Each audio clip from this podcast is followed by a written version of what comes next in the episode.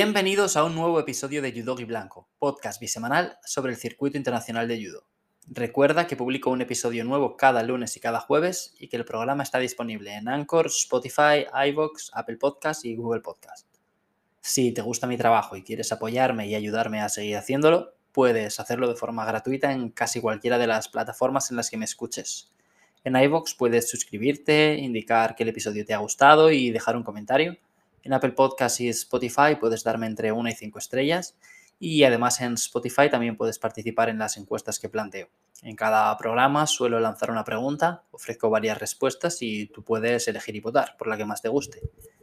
En el último episodio pregunté si os gustaba la convocatoria de España para el Mundial y no puedo hablar de los resultados porque estoy grabando este programa número 38 el mismo lunes que publico o publiqué el episodio 37 porque ahora, pues cuando el programa se estrene, estaré o, estoy, es un poco lío hablar así, eh, de vacaciones, así que he preferido dejar el programa listo por si acaso. Como digo, esto puede condicionar un poquito el programa, porque lo estoy grabando tres días antes de compartirlo con vosotros. La primera parte no se verá afectada, o no debería, porque va a ser un repaso a las cosas interesantes del Open de Overwatch que, que vi el pasado fin de semana pero el resto del programa, pues quizás sí. En principio, después de ese repaso al Open de Overwatch, voy a hablar un poquito del Open de Riccione, aunque no demasiado. Y después también quiero dedicarle un, ratito a algunas de las listas que han salido para, el Mundial, porque pues, se, confirman algunas de las ausencias que, que comentamos aquí hace un par de semanas. Y bueno, hay cosas que considero interesantes y sobre las que quiero hablar. Mm, como digo, pues el programa podría ser diferente porque a lo mejor alguno de los judokas que nombro pues ha decidido no participar en el Open de Riccione o se ha caído de la lista por lesión o puede que las convocatorias sean distintas o que haya salido alguna nueva y que diga es qué raro que no mencione esta. Pero bueno, creo que más vale esto que nada. O sea, no creo que vaya a cambiar demasiado el programa y sobre todo no quería romper el ritmo de, programas ni la frecuencia. O sea, me comprometí conmigo mismo a hacerlo bisemanal. Después, pues claro, ese compromiso se trasladó a todos vosotros, pero en principio era algo conmigo mismo y estoy muy contento de haberlo mantenido así durante 19 semanas. Y en principio, pues quiero seguir haciéndolo. Mm, llegará el día en el que a lo mejor no pueda o me tome unas vacaciones, o sea, vacaciones de verdad del programa también, o a lo mejor me surge eh, un imprevisto, pero ahora mismo pues me apetece seguir así. Y lo dicho, voy a empezar con el Open de Overwatch. En el programa del jueves pasado cité varias razones por las que podía ser interesante y creo que acerté con casi todas. Voy a empezar con la que peor salió, que fue la participación de Kilian Lebluch, que el francés, que ahora desde hace poco compite en menos de 73 kilos y creía que podía ser interesante ver lo que era capaz de hacer y perdió. O sea, perdió muy rápido en su primera pelea. Mm, no perdió rápido en la pelea en sí, o sea, él encajó un Wasari a escasos segundos del final y no pudo remontar, pero perdió en, su primera intervención del día, así que no pudimos ver más, nos quedamos con las ganas y parece que tampoco va a estar en Riccione, así que tendríamos que esperar quizá, quizá los últimos Grand Slam que haya, que haya este año. En esta categoría, menos de 73, Vimos también un duelo británico por uno de los bronces. Daniel Powell, vigente campeón de los Commonwealth Games, ganó a Eric Ham en el Golden Score. Creo que son dos tíos que lo hacen bastante bien y pienso que especialmente Powell puede empezar a, subir puestos en el ranking. O sea, igual os suena él si no lo tenéis muy controlado porque en el europeo de este año eh, perdió en su primera pelea con Salva Cases. O sea, fue la primera pelea del día para Salva y le ganó bien. Y siguiendo en este menos de 73 tuvimos una final muy chula, además, entre dos judokas que también mencioné, aunque lo hice por encima, la verdad, al final del episodio para no alargarme demasiado. O sea, no profundicé demasiado en ellos, pero sí que, sí que los destaqué un poquito. Tampoco era muy difícil eran los dos judokas mejor rankeados. Eh, hablo de Sulka, Adrián Sulka de Rumanía y Nils Stump de Suiza. O sea, tuvieron esa, esa final por el Olo y fue una pelea muy bonita. Primero intentó Sulka en suelo, luego Stamp, estuvo a punto de cazarlo. Son los dos mm, judokas bastante versátiles, la verdad. Mm, Sulka seguía muy activo en pie, Stomp lo intentaba más en suelo, que parecía llevar bastante peligro ahí. O sea, sabemos que es un tío bastante bueno haciendo neguaza. La cosa se fue al Golden Score sin sidos, o sea, eso significa que los dos estuvieron bastante activos y que fue un combate intenso. Y nada más empezar el Golden Score, nada, a los 8 segundos o así, pues acabó la pelea. Sulka intentó un Uchimata que Stump controló muy bien. O sea, son dos nombres interesantes. Stump, después de los juegos, paró casi un año, ya hemos hablado bastante de él aquí. Estuvo mal en el Grand Slam de Hungría, perdió, creo que fue su primera pelea con Benjamin Axus de Francia, aunque era un, cruce complicado para ser una de las primeras rondas. Pero bueno, este es su segundo Open del año después del de Madrid y es el segundo que gana. O sea, dos oros ya para él. Y Sulka, pues, campeón del mundo junior el año pasado, si no recuerdo mal, y estuvo a punto de llevarse una, medalla de bronce en el europeo senior. Él perdió en semis con Giovanni Espósito y en la final por el bronce volvió a perder con Rustam Orujov. Pero yo creo que, que, no va a tardar en convertirse en el número uno de Rumanía en menos de 73. Él compite ahí con Alexandru Raiku y creo que Raiku a sus 25 años ya pues, nos ha demostrado lo que es y lo que más o menos puede llegar a ser. Y opino que por lo que hemos visto de Sulka, pues tiene potencial para, para superarle. Que luego pues tiene que estar a la altura de las expectativas y ser capaz de cumplir todo lo que promete, en lo que le estamos viendo hasta ahora. Pero yo creo que, que tiene un techo más alto que Raiku. Otra de las judocas a las que nombré al hacer la, previa fue la húngara Sofía Ozbas, que compite en menos de 63 kilos. Ella llegó a la final, había, había derrotado a su compatriota Brigitte Varga en semis, y es una pena que en la misma categoría Hungría tenga dos judocas tan jóvenes que han sido campeonas del mundo, una junior, otra cadete, que son medallistas ya en Grand Slam, pese a su corta edad, y que en general tienen tan buena pinta o sea, yo no creo que ninguna de las dos vaya a cambiar de peso. O sea, podría ser, lo hemos visto con anterioridad en otros casos. El primero que imagino nos viene a todos a la cabeza es Krasniki, que estaba en 48, subió a 52 y en 52 conseguía buenos resultados, pero volvió a bajar a 48 para evitar a Maljinda Kelmendi, que también era de Kosovo como ella, y entonces, claro, pues solo había un, puesto en las Olimpiadas. Pues Krasniki decidió volver a 48 y le fue tan bien que, que bueno, fue campeona olímpica ahí. Y ahora que Kalmendi se ha retirado, pues Krasniki ha vuelto a 52 y vuelve a ganar ahí. Pero claro, la diferencia es que aquí había cierta, cierta diferencia generacional entre, entre ambas. O sea, que el Mendy es del 91, Krasniki del 95. Imagino que Krasniki pensó que podría probar en 48 de nuevo y que quizá cuando el Mendy fuera mayor, pues subir a 52 y plantarle cara ahí, si no se retiraba ella antes. Pero claro, aquí con Ozbas y Varga pues la situación es, muy distinta porque tienen la misma edad. Son las dos del 2001. O sea, Ozbas es del 19 de octubre y Varga del 18 de diciembre, como mi madre. Así que no sé. Los dos estaban en menos de 57 kilos hace unos años, pero entonces eran junior o cadete incluso. O sea, es normal que hayan crecido, hayan desarrollado su cuerpo y ahora están en menos de 63. Y no sé si alguna querrá probar suerte, más arriba o más abajo. Al final, como digo, pues eh, Vargas se llevó uno de los bronces, ganó esa, pelea final por Sidos y Ozbas ganó el oro.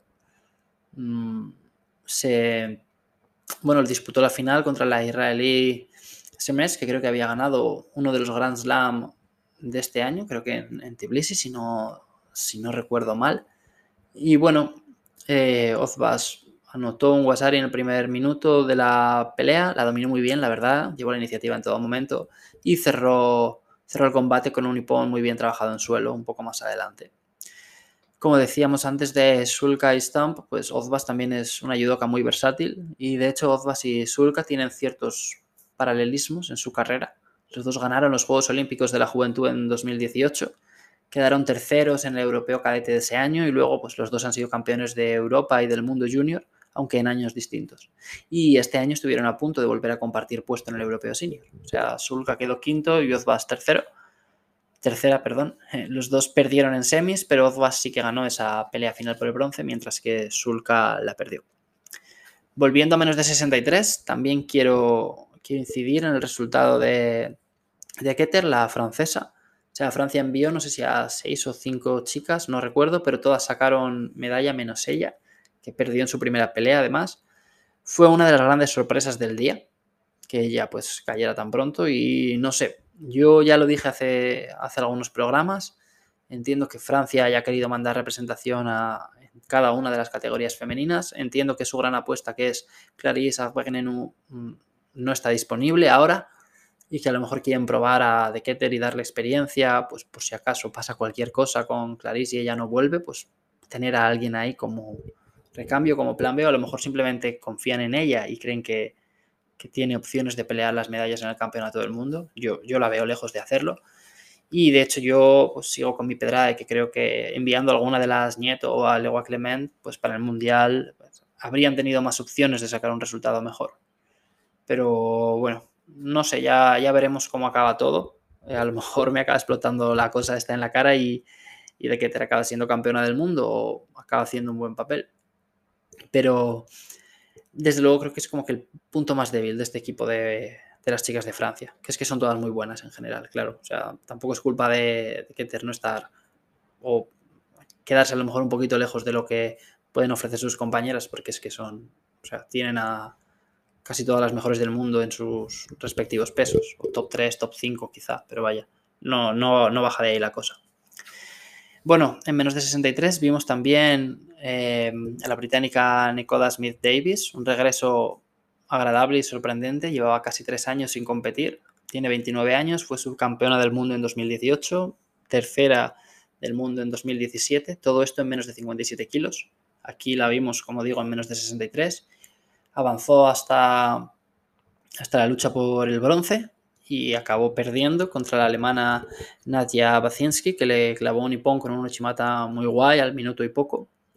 Y bueno, estuvo bien volver a ver a, Smith Davis después de tantos años. Me sorprendió, no me había fijado que estaba en, la lista, claro, tampoco la, buscaba en esta categoría, la verdad, al mirar los preclasificados, o sea, la, asociaba al peso anterior en el que estaba, que era 57. Seguimos con los nombres que, mencioné en la previa. En menos de 66 tuvimos a Tutasvili de Georgia y cuajó una actuación bastante, bastante buena, la verdad. O sea, se llevó un bronce, estuvo, estuvo bien, perdió en cuartos, pero bueno, luego se repuso y volvió a casa con medalla.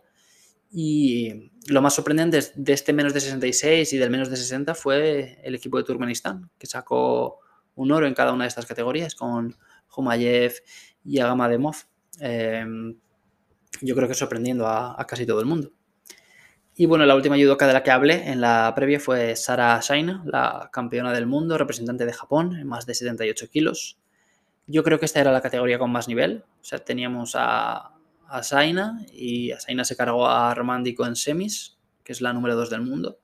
Y después disputó la final contra Julia Tolofa, que es la número 4 del mundo. Fue un combate algo denso, la verdad, muy táctico, un poco difícil de ver al principio. Y a falta de, minuto y medio despertaron y empezaron a proponer ataques. Se fueron al Golden Score y ahí ganó Tolofua, gracias a que a pues, acabó recibiendo tres, tres sanciones, tres sidos. Tolofua se llevó el oro, como digo, a Saina la plata y dedicó uno de los bronces. Ganó esa pelea muy rápido con un coach a los 20 segundos o así. Y muy bien, la verdad, muy interesante de cara al mundial el papel que puedan completar Tolofua y Dico. Yo creo que Dico parte con cierta ventaja para estar en los Juegos de París, o sea, bastante ventaja diría, pero si Tolofo sigue haciendo las cosas bien, pues puede complicarle las cosas y a lo mejor aquí tenemos un, debate que no imaginábamos o que no esperábamos tener.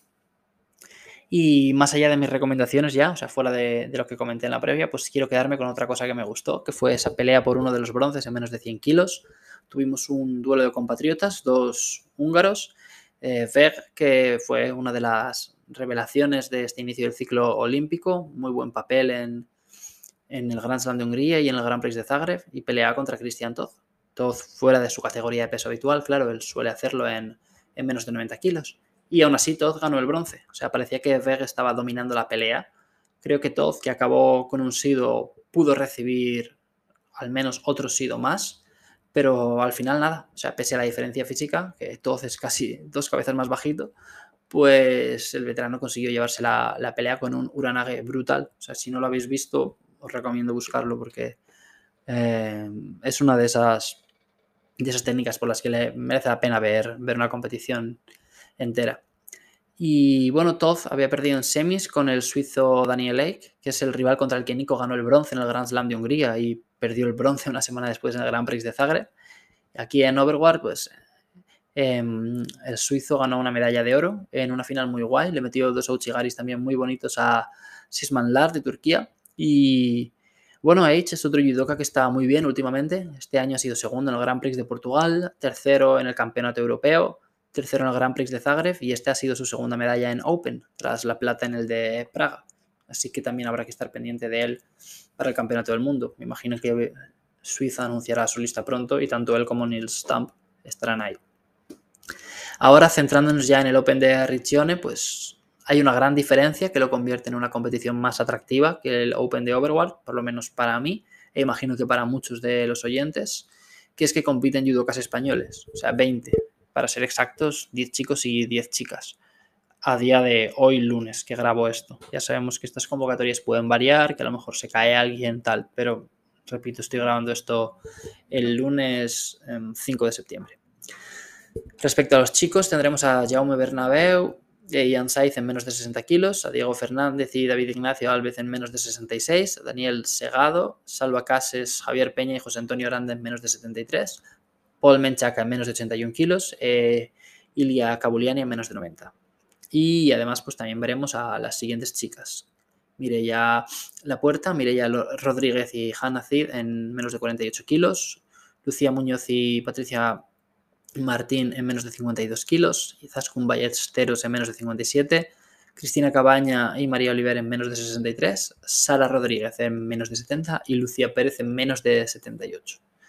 Hay muchos nombres interesantes, algunos con mucha experiencia internacional, otros a los que vemos menos. O sea, apetece ver a Javier Peña y a José Antonio Aranda tras su buen papel en la Copa Europea de Coimbra hace un par de fines de semana.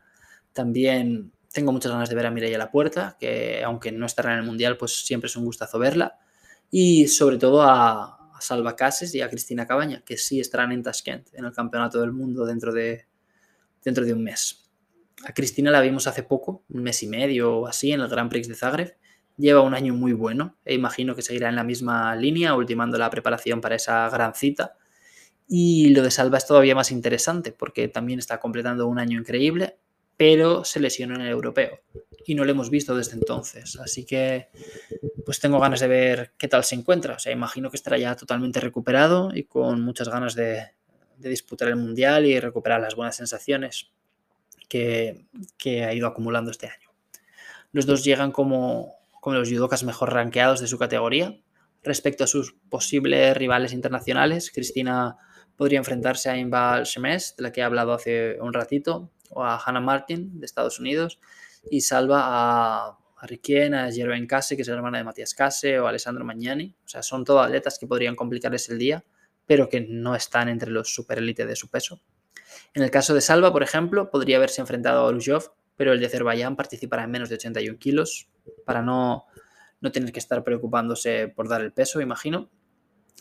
Y bueno, hay varios países que llevan a muchos de sus atletas top. Voy a enumerar a unos cuantos de ellos para ver si así os despierto el interés, por si acaso todavía no estáis convencidos sobre si merece la pena ver este, este Open o no.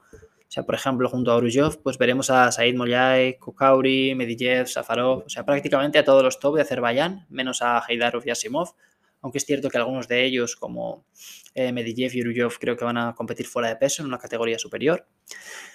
Países Bajos lleva a Cacerina y a Frank Witt. Portugal manda a Fonseca y a Gutice, perdón.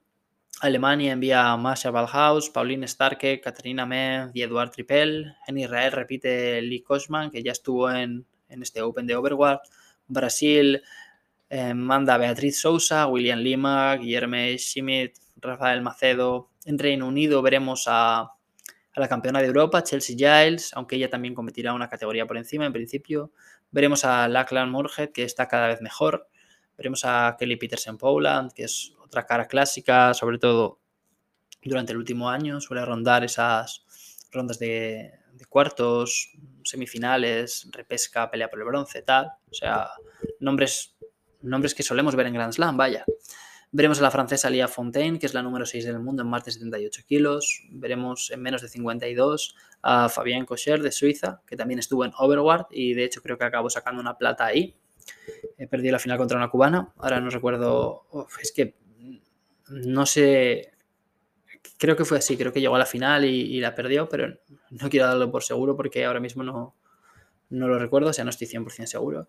Pero vaya, que va a haber muchos nombres guays. Yo creo que para ser un Open la cosa va a ser bastante interesante. No solo por ver a, a todos estos atletas competir, sino por la posibilidad de que se enfrenten a algunos de nuestros judokas que no suelen salir o que no salen tanto a Grand Prix o Grand Slam y que aquí podrían tener la oportunidad de medirse ante, ante parte de la élite mundial.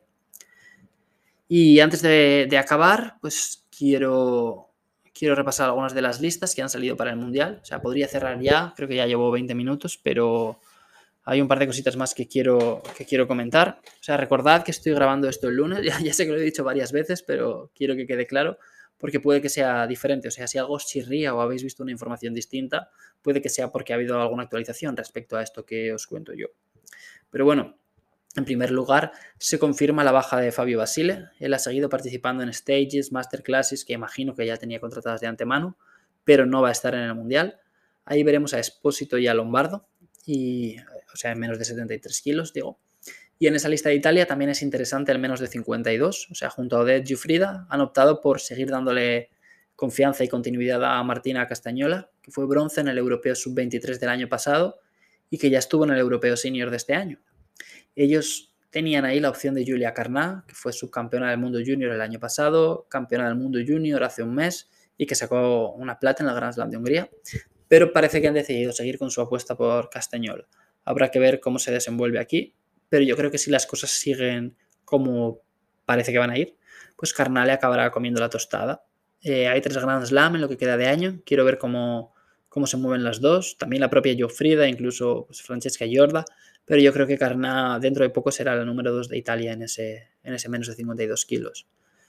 Tenemos la lista de Portugal, donde no está Telma Monteiro. Dejan ese menos de 57 vacío. Es otra ausencia que adelantamos aquí hace algunos programas cuando ella anunció que se había lesionado y parece que se confirma, aunque ya sabéis que a lo mejor pues, se acaba añadiendo a la lista más tarde, si por lo que sea se recupera, como ha pasado por ejemplo con Lucy Rensal en Reino Unido, que inicialmente no estaba y ahora sí que forma parte de las convocadas.